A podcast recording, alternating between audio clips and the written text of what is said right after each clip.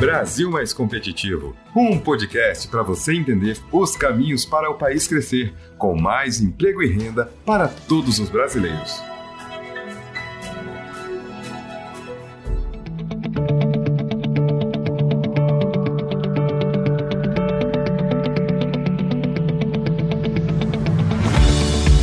Olá, eu sou Paulo de Tarso Lira. Está no ar mais um episódio BR Mais Competitivo. Esta produção é uma parceria da Frente Parlamentar pelo Brasil Competitivo com o Movimento Brasil Competitivo MBC. A ideia é apresentar os gargalos, desafios e os caminhos a serem percorridos para o crescimento e desenvolvimento da nossa nação, e discutir os 12 pontos para a redução do custo Brasil que formam o compromisso da nossa frente e do MBC com o país.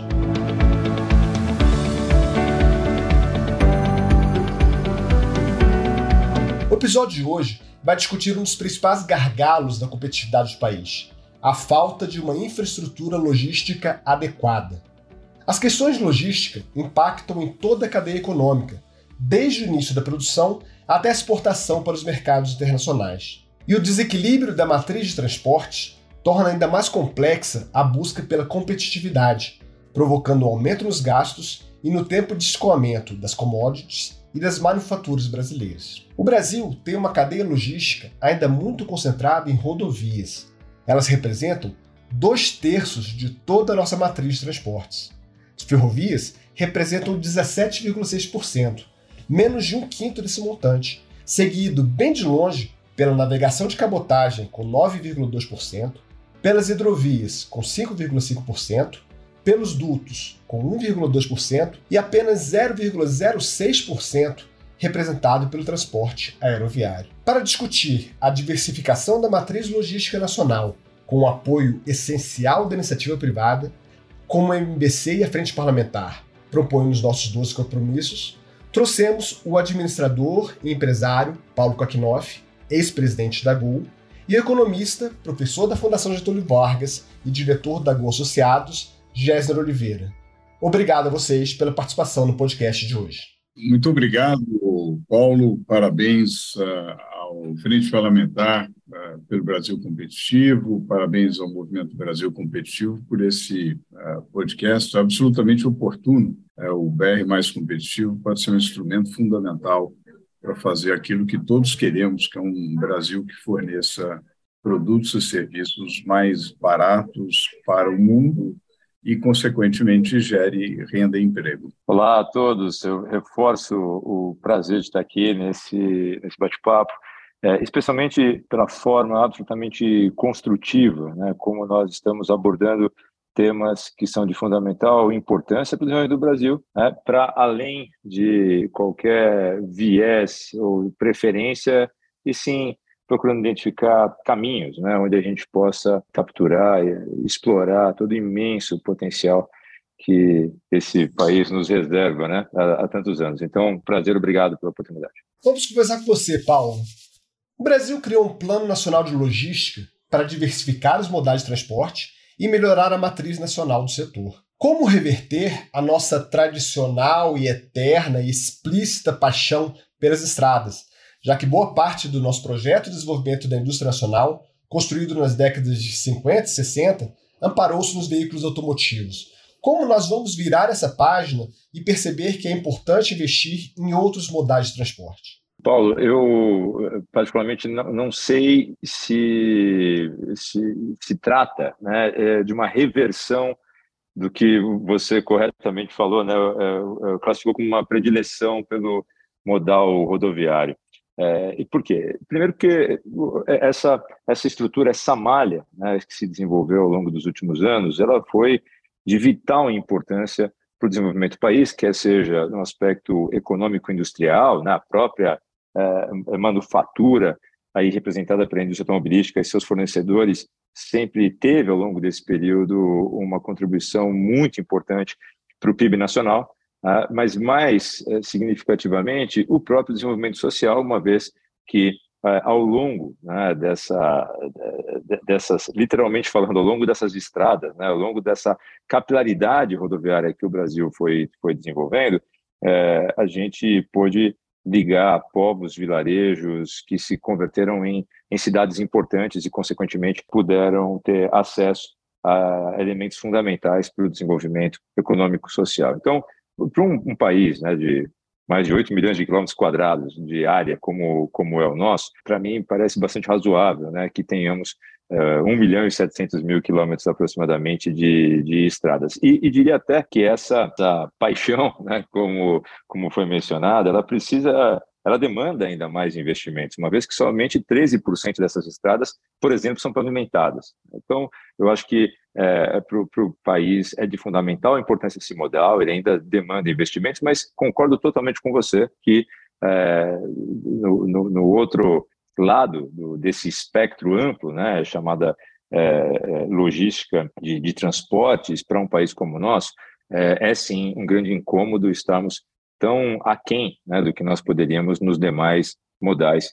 Eu diria, eu colocaria o, o principal destaque aí para o fluvial, né, dada é, essa é, mais uma dessas é, é, inúmeras bênçãos naturais né, que esse país recebeu, que é justamente a possibilidade de desenvolver uma malha hidroviária que já, já dispõe né, daquilo que é o mais importante, que são justamente é, rios que, que podem ser explorados como, como vias. Né? Mas nós também temos, como todo mundo sabe, é, uma, uma malha ferroviária é, muito atrofiada, para dizer o mínimo, e vejo, né, de um, olhando de uma forma é, positiva é, e, e diria até promissora, que finalmente esses assuntos ou esses modais, né, ao longo dos últimos anos, é, ganharam um, um nível de, de, tração no que diz respeito aos seus respectivos desenvolvimentos que a gente não via antes. Né? Porque um aspecto é eleger a importância, né, identificar a importância dessa, é, dessa diversificação. O outro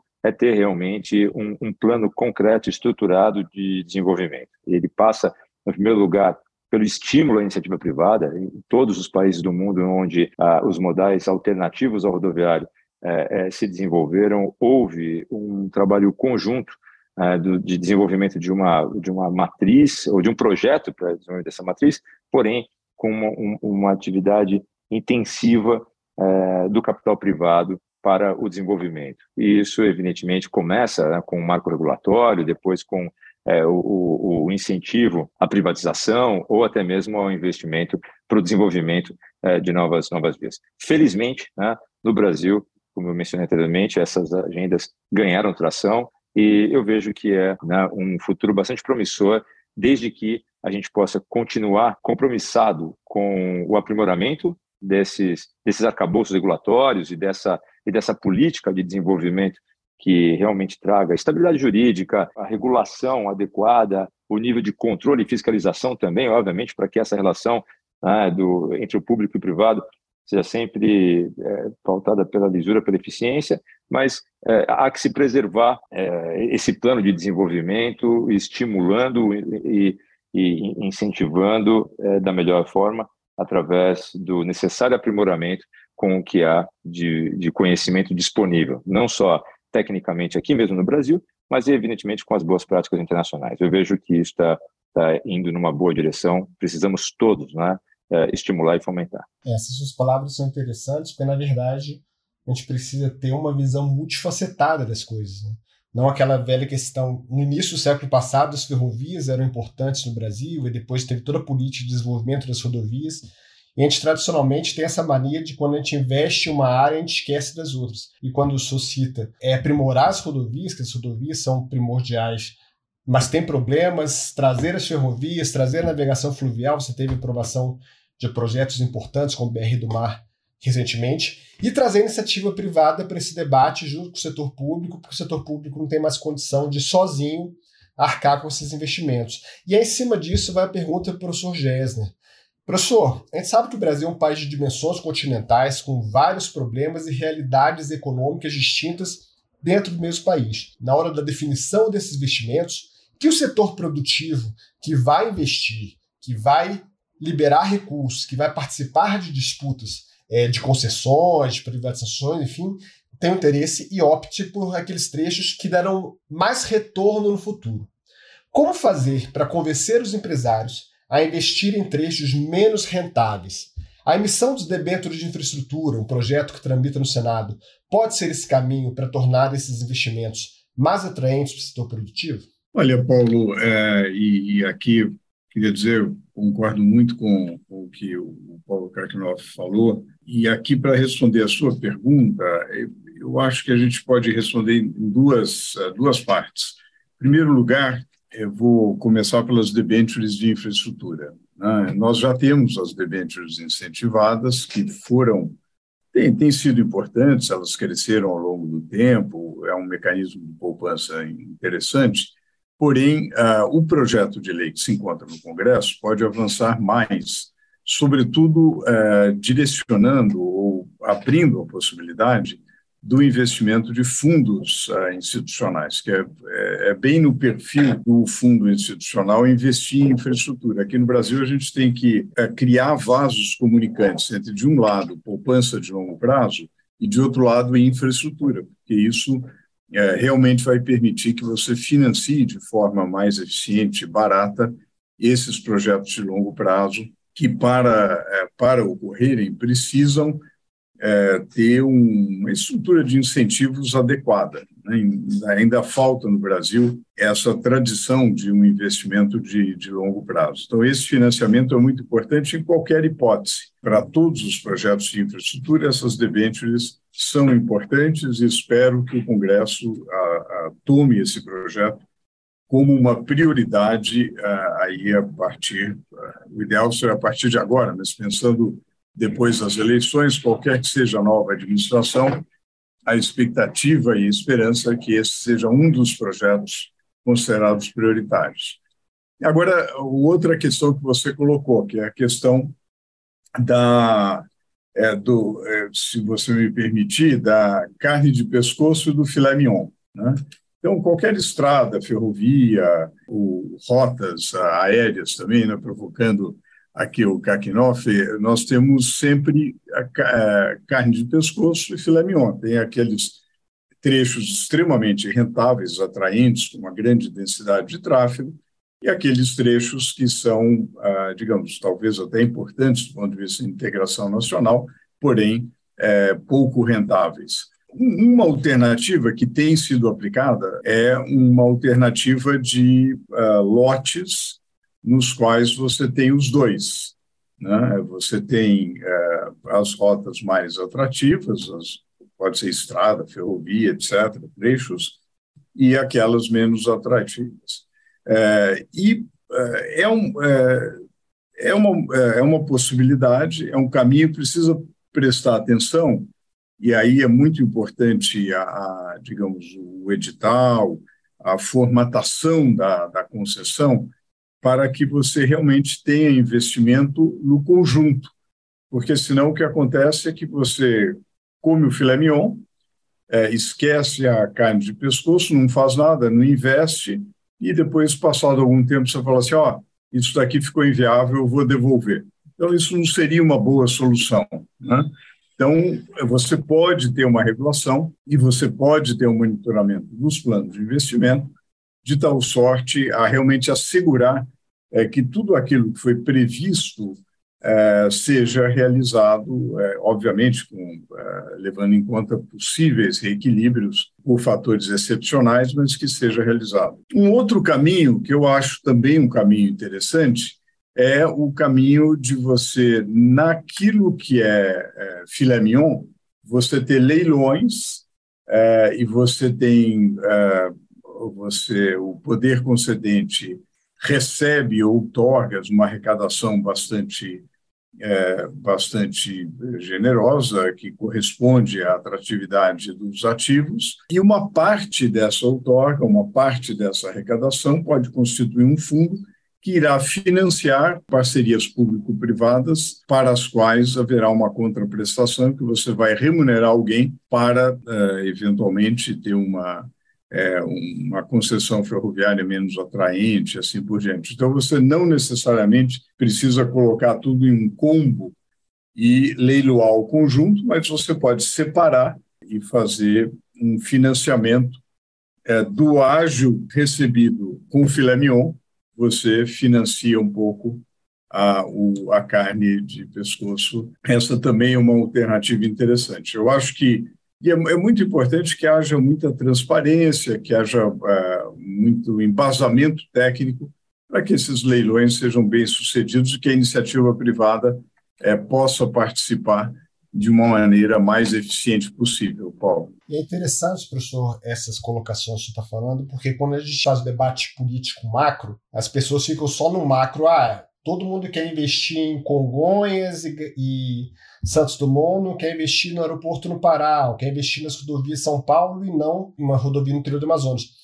O senhor colocou várias opções de como você pode amarrar uhum. esse processo de uma forma regulatória, de uma forma de investimento, de uma forma de, do, do, dos próprios projetos de concessão, para você fazer que, que, as coisas andem de fato de uma uhum. forma mais eficiente. E eu continuo com o senhor, porque também tem a ver com esse assunto.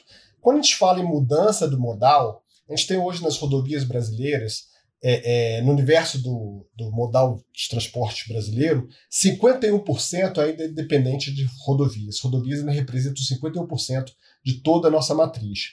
E uma das metas que constam dos 12 compromissos que a Frente Parlamentar e o MBC apresentaram no início de junho é diminuir essa dependência das rodovias, fazendo, por exemplo, que o transporte de ferrovias aumente para algo em torno de 31%, e você também aumente para cerca de 11% a navegação de cabotagem.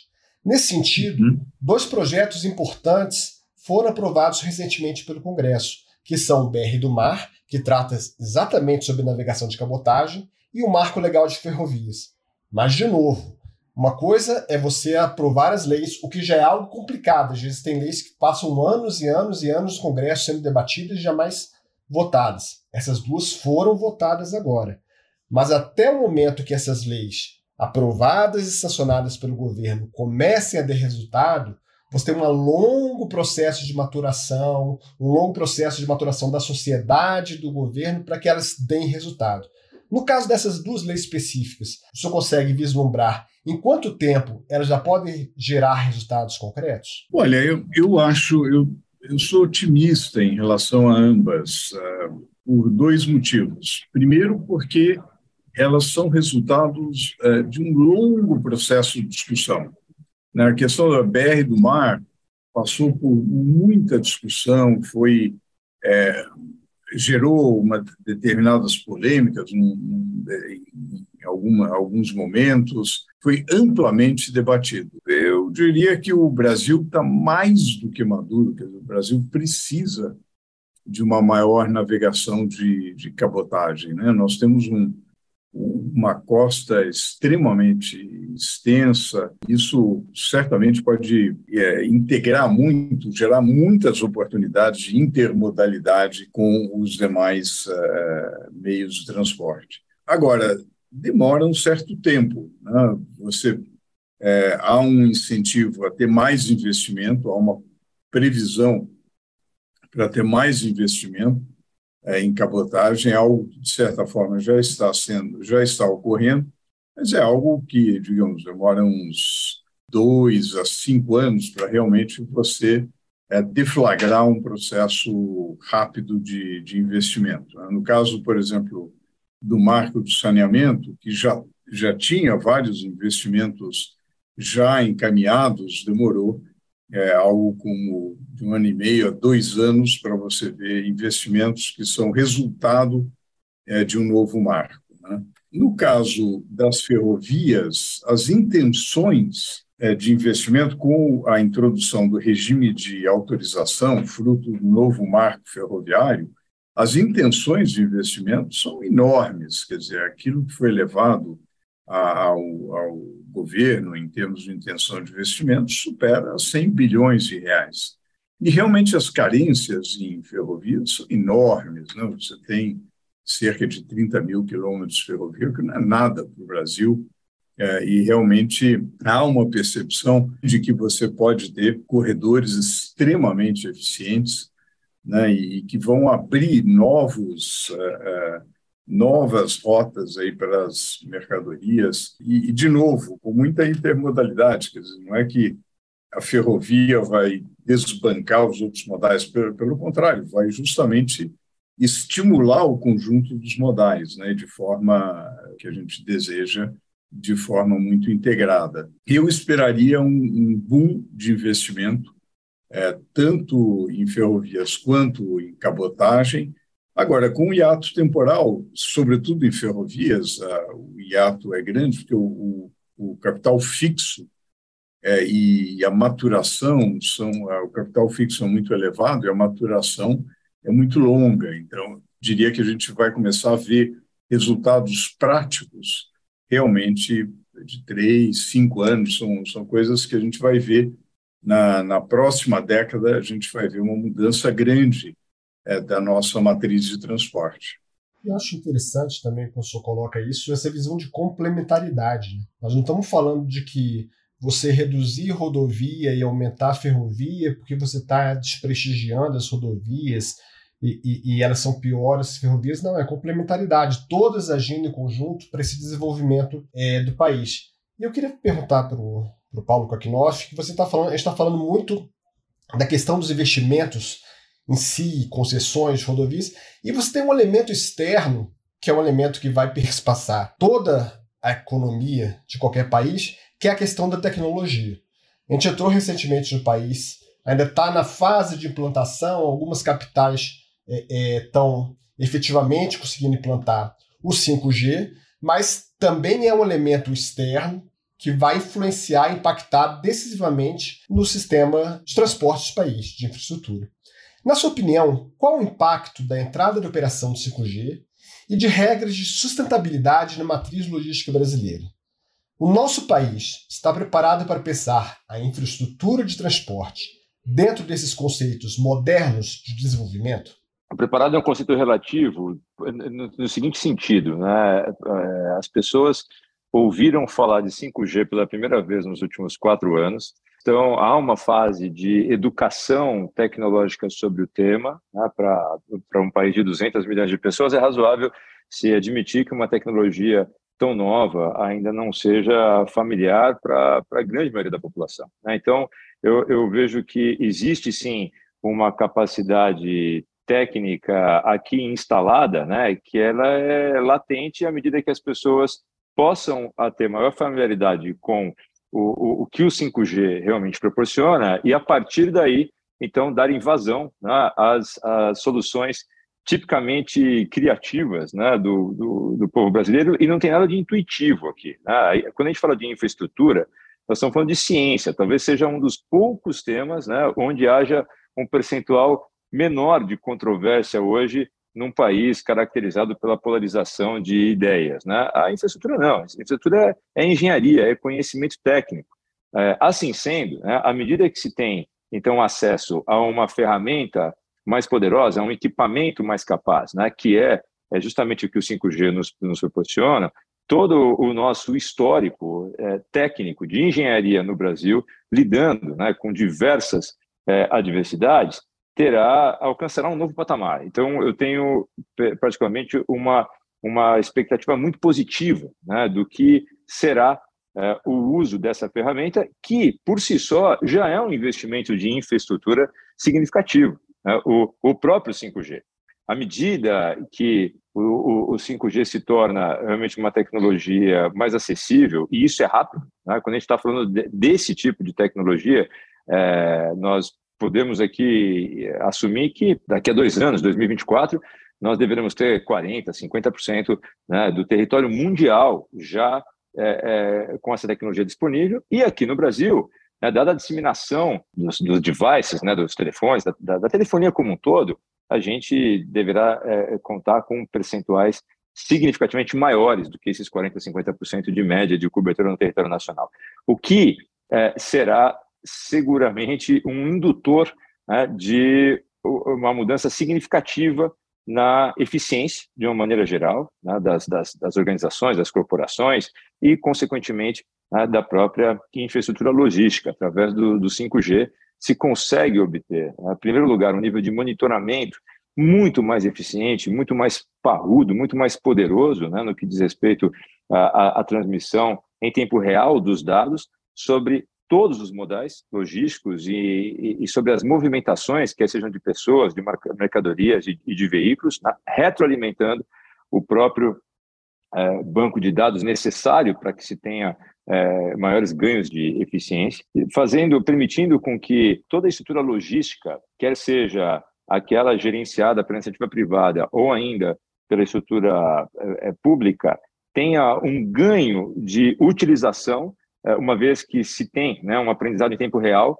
é, da, daquilo que realmente está funcionando, o que está sendo mais eficiente, quais são as vias mais demandadas, quais são é, os principais gargalos logísticos é, existentes e, consequentemente, então, um maior, uma maior assertividade dos investimentos, né, também nessas duas dimensões, público e, e, e privado. É, o, o, 5G representará para o cidadão comum é, um, um ganho também de percepção de, de, eficiência, se poderá, por exemplo, finalmente né, é, adotar é, em larga escala a utilização de, de pedágios pelo quilômetro rodado. Né? Isso não é algo que já está desenhado, configurado em grande escala, mas com o 5G se pode pensar.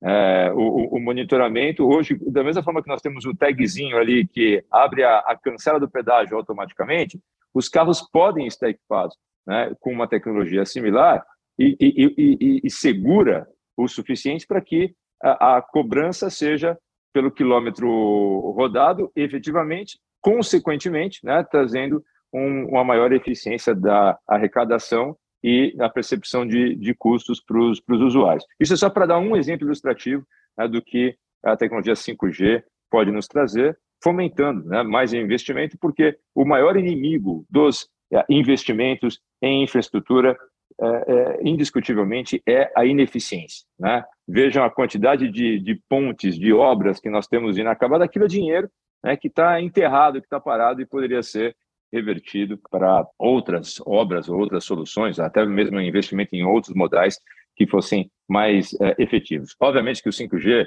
né, é, não é um, um milagre em si, ele não irá, é uma ferramenta, é um equipamento, mas que ele traz amplas possibilidades para que a gente possa realmente colocar o tema de eficiência logística operacional do Brasil é, num outro patamar. É interessante que a gente tendo essa conversa com vocês, é, a gente parte de um diagnóstico que nós temos sérios problemas de infraestrutura, mas em quase meia hora de conversa a gente abriu-se um universo enorme de possibilidades e discutiu-se também muitos avanços é, é, em cima das leis que já foram aprovadas, de, de, de mecanismos para você regular essas, essas concessões, enfim. É, e agora a novidade da te tecnologia do 5G sendo um impulso maior. Na sua opinião, Paulo, existem outros gargalos e quais são esses gargalos que, na sua opinião, deveriam ser enfrentados também nesse debate de infraestrutura? Enquanto nós tivermos uma população crescente no mundo inteiro, nós forçosamente iremos conviver com gargalos. Tá? Pode ser num país em desenvolvimento como o nosso, pode ser num país já muito rico, tá? uma vez que uma infraestrutura que hoje está adequadamente dimensionada, justamente pelo crescimento populacional, em algum momento né, ela se mostrará eh, ineficiente. Então, essa inquietude em relação ao dimensionamento adequado né, da infraestrutura e, e, uma diversificação de modais, eu acredito que ela continuará acompanhando a humanidade enquanto nós crescermos em, em número. Né? E como não há nenhuma perspectiva de, de, disso mudar, nós vamos falar então de diferentes naturezas de, de, de gargalos. Né? aqui no Brasil, nós começamos esse podcast é, discutindo sobre inexistência de modais alternativos. Mas hoje, né, rodovias é, ou, ou estruturas, vou até desviar um pouquinho, falando bastante de, de é, rodoviário, um pouco de, de, ferrovias e hidrovias, mas vou falar um pouco do, do próprio modal, né, em que eu tenho é, um, um, histórico mais, mais completo, que é o da aviação. Tá?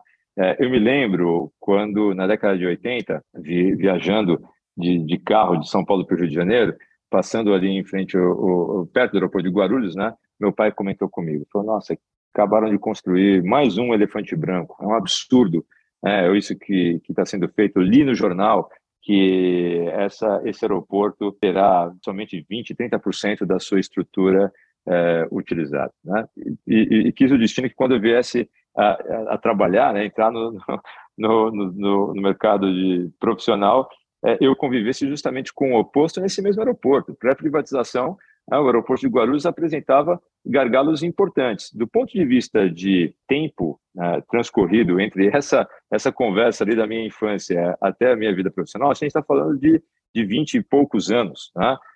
Quando, na perspectiva de infraestrutura, isso não é nada. A gente precisa também né, conviver com esses investimentos que no primeiro momento aparecem e aparentam ser superdimensionados, mas que logo ali na frente, né, se as coisas saírem como esperado, e o que, que é o esperado praticamente em todos os países, né, pelas, pelos políticos, pelos governantes, pela, pela população de maneira geral, é que a economia vai crescer, né, que o número de, de habitantes também, também irá crescer, essa busca incessante pela estrutura logística ideal do hoje e do amanhã é um dos maiores desafios né, que, de gestão, tanto é, na, na, esfera pública quanto na esfera privada, que a gente pode, pode alcançar. E é inescapável né, que a condução do tema seja feita por preceitos com base em, em conceitos técnicos. Né? Não faltam informações é, disponíveis para isso, e aí sim a gente pode fazer uma diferenciação saudável, né, que é quais são as soluções de infraestrutura adequadas para para os diferentes países, culturas e população. Aqui no Brasil, por exemplo, não faz muito sentido a gente falar, né, dada a topografia, o custo por, por, por quilômetro construído de, de trem-bala, né, trem de alta velocidade, por exemplo, quando nós temos é, outras necessidades mais prementes e soluções é, economicamente falando, mais, mais importantes, mais interessantes. Né? Em, em, muitos casos, o quilômetro é, rodado por um trem de alta velocidade é mais caro do que o quilômetro voado, né? e justamente em, em localidades que é, onde a topografia não é tão plana, onde a, a, geografia não, não favorece. Então, num país como o Brasil, né, vis-à-vis a, a outros mercados mais desenvolvidos, nós temos que ter uma agenda de desenvolvimento que leve em consideração as nossas características naturais, a nossa, a nossa própria vocação e a capacidade técnica aqui instalada, que é sim muito elevada para países com as características é, que nós temos aqui, quer seja de clima, de solo, de topografia, né? é, e, e, em especial de é, potencial e, e, capacidade econômica para esses desafios. E, e para encerrar essa, essa resposta sobre os gargalos aqui no Brasil, os principais, eu vejo que eles estão não coincidentemente associados à, à falta de continuidade entre os governos né, de um planejamento que parta da mesma matriz conceitual. Né? Essas é, consecutivas mudanças que nós temos, é, na, na, pode ser na esfera municipal, na estadual ou na, na federal, né? ao longo das décadas, no que, no que se entende ser né, o plano adequado de desenvolvimento da infraestrutura, produz diversos efeitos colaterais, sendo o mais visível deles os gargalos, né, justamente porque são investimentos de longo prazo, você não tem, no, no, muitas vezes, na maioria das vezes, né, na própria gestão onde o investimento é decidido, se tem o efeito prático dessa construção, portanto, é fundamental, né, deveria ser, o, o, uma discussão ampla envolvendo toda a sociedade para que uma, um plano de desenvolvimento de infraestrutura possa perpassar diferentes governos né, e, com isso, produzir um resultado que não seja caracterizado por uh, obras inacabadas ou por gargalos de infraestrutura que já são previsíveis uh, nesse momento. Professor Gessner, diante de todos esses enormes desafios, o senhor acha que o Brasil tem condição do ponto de vista social, fiscal e regulatório para dar esse salto que a gente está falando aqui, que a gente espera que o Brasil dê nos próximos anos? Olha, Paulo, eu não tenho dúvida que sim. É, eu acho que é uma. Eu colocaria que a, a infraestrutura, de certa forma, constitui uma grande tragédia, dadas as carências que nós temos. Né? A gente investe cerca de 2% do PIB em infraestrutura contra algo que deveria ser no mínimo o dobro, algo entre 4% e 5%, para que a gente elimine é, as, as, nossas carências. Né? É, então, é uma grande tragédia social, porque quando você não tem infraestrutura, é, ou ela é muito carente, cai a produtividade da mão de obra. E quando cai a produtividade da mão de obra, cai o salário. é, e a renda das pessoas. Então, eu diria assim, do ponto de vista social, é, é um imperativo desenvolver a infraestrutura. Né? É, independentemente de que tipo de estrutura e infraestrutura, porque ela, ela tem esse condão de aumentar a produtividade. Né? E é claro, algumas infraestruturas são particularmente benéficas para o bem-estar da população, como é o caso do saneamento. Não, o saneamento básico tem um impacto muito importante sobre saúde, sobre educação, sobre meio ambiente. Agora, essa tragédia é, ao mesmo tempo, uma grande oportunidade. Se o, se o Brasil quiser é, voltar a crescer de forma sustentada, é, e não, não um crescimento assim com voos de galinha, mas realmente um crescimento sustentável, uma fronteira de expansão indispensável é a infraestrutura. É, o investimento em infraestrutura tem esse duplo efeito: ele aumenta a oferta agregada, aumenta a produtividade e aumenta a demanda agregada. Então, todas as simulações que a gente tem feito com matriz insumo-produto, para ver o impacto que isso gera no PIB, é que o vetor de investimento em infraestrutura tem um impacto enorme. Então, do ponto de vista social, não há dúvida, é mais do que uma oportunidade, é um imperativo. Do ponto de vista fiscal, eu não tenho dúvida, olhando de um lado as necessidades de investimento e de outro lado, olhando a situação dos estados, dos municípios, do governo federal, situação das contas públicas, o governo não tem é, o dinheiro necessário para investir em infraestrutura. É, é muito importante que o investimento público aumente. É, hoje ele está num recorde de baixa. É fundamental que ele aumente, porque ele estimula, complementa, vai junto com o investimento privado, mas não dá é, para pensar que o Estado vai investir em aeroportos, em ferrovias, em portos, em saneamento, assim por diante. O Estado não tem esse recurso, deveria focar esse recurso em, em segmentos como educação, saúde, é, nos quais a, a, o retorno social seria maior. Então, nós temos que trazer o investimento privado. Então, a gente tem que conciliar a situação fiscal com essa atração do capital privado. E, e, e daí a gente vai para o seu terceiro aspecto. Você falou social, o fiscal e o regulatório. Para que o investimento privado ocorra, é essencial haver previsibilidade, haver segurança jurídica, haver é, regras estáveis, transparentes. Né? É, e, para isso, é muito importante agências reguladoras que funcionem com aqueles ingredientes chaves que são excelência técnica, transparência, prestação de contas, e, obviamente, que não podem ser agências politizadas, agências que sejam parciais, quer é, interferindo politicamente, quer interferindo economicamente, defendendo este ou aquele interesse em detrimento do interesse público. Então, é, nós precisamos fazer um investimento grande institucional de fortalecimento das agências reguladoras. A nova lei das agências reguladoras retomando até um ponto que você, Paulo, comentou no início, de que uma coisa é aprovar a lei, mas outra coisa é a implementação dessa lei, né? ou de um marco regulatório.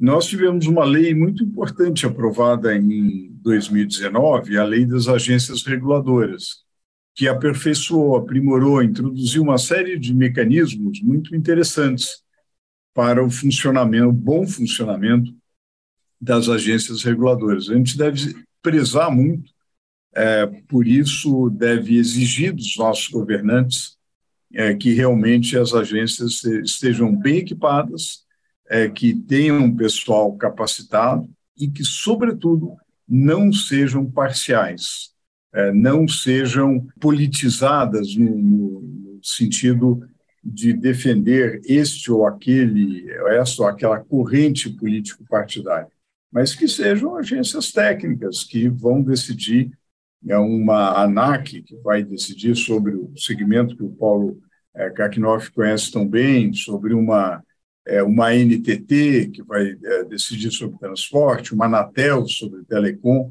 e assim por diante. Eu acho que esses é, três aspectos que você levantou são essenciais. O Brasil tem todos eles, e eu estou convencido que há dois vetores de crescimento sustentado para o Brasil: infraestrutura e economia verde.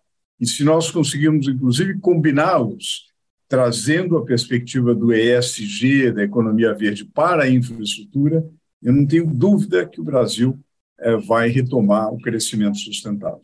Vocês trouxeram reflexões fantásticas de um problema que se arrasta há décadas e, pelo jeito, vai se resolver aos poucos, e como o presidente Paulo Kakinoff falou, quando você achar que resolveu, a sociedade já é outra, as demandas são outras e você continua correndo atrás. Mas agora eu vou precisar que vocês façam as considerações finais sobre o tema, se é que vocês acham que ainda faltou alguma coisa para ser dito.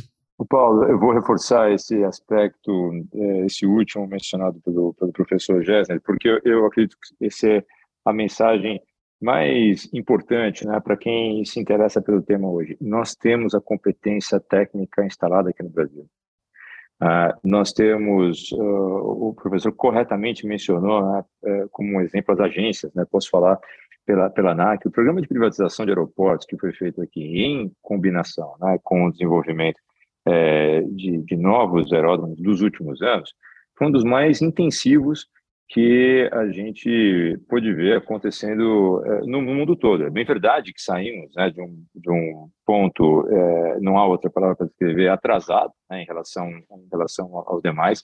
Ainda é, há um, um déficit a ser endereçado, mas esse trabalho é um bom exemplo né, da, da condução e da parceria entre o poder concedente, as autoridades governamentais, a iniciativa privada e o conhecimento técnico né, que foi ali aportado né, pelos, pelas agências reguladoras e é, é, pelas estruturas ministeriais ou estaduais é, associadas ao tema, infraestrutura, é, transportes, e pela iniciativa privada, né, que tipicamente é, aporta também conhecimento técnico e capital num setor que é tão intensivo. Então, nós temos todos os elementos aqui sobre a mesa, eu acho que é, é, é uma situação análoga a muitas outras, né? No, no, Brasil, é, o que é mais difícil de se obter, nós temos aqui, quer sejam recursos naturais, competência técnica, é, capacidade de investimento privado, em especial, uma vez que infraestrutura, né, praticamente não há país no mundo né, que possa arcar é, de forma é, é independente, de forma isolada, né, com os custos crescentes demandantes para infra, a infraestrutura, é, o que nós devemos realmente fazer é continuar incentivando, protegendo, fomentando né, o desenvolvimento técnico para além de vieses é, políticos, partidários, e sim é, aquilo que a ciência e a tecnologia já nos disponibiliza. Então, esse, para mim, é, é o, a, a, mensagem que eu gostaria de, de deixar, é, concluindo aqui que, com o meu agradecimento por essa oportunidade e, e, e, novamente pelo privilégio de estar com o professor Gerner aprendendo ainda mais. Obrigado. Paulo, os, dois Paulos, né? O privilégio é meu, Kakinoff, de, de realmente participar dessa conversa. Muito obrigado, é, é, Paulo de Tarso, também. Acho que talvez vocês estejam, vocês realmente esse podcast trata daquele tema que é, é crucial para o para a retomada do crescimento, realmente para a redução do custo do Brasil, retomada do crescimento e eu acho que, como país emergente, o Brasil ele é, pode é, beber de várias fontes. Né?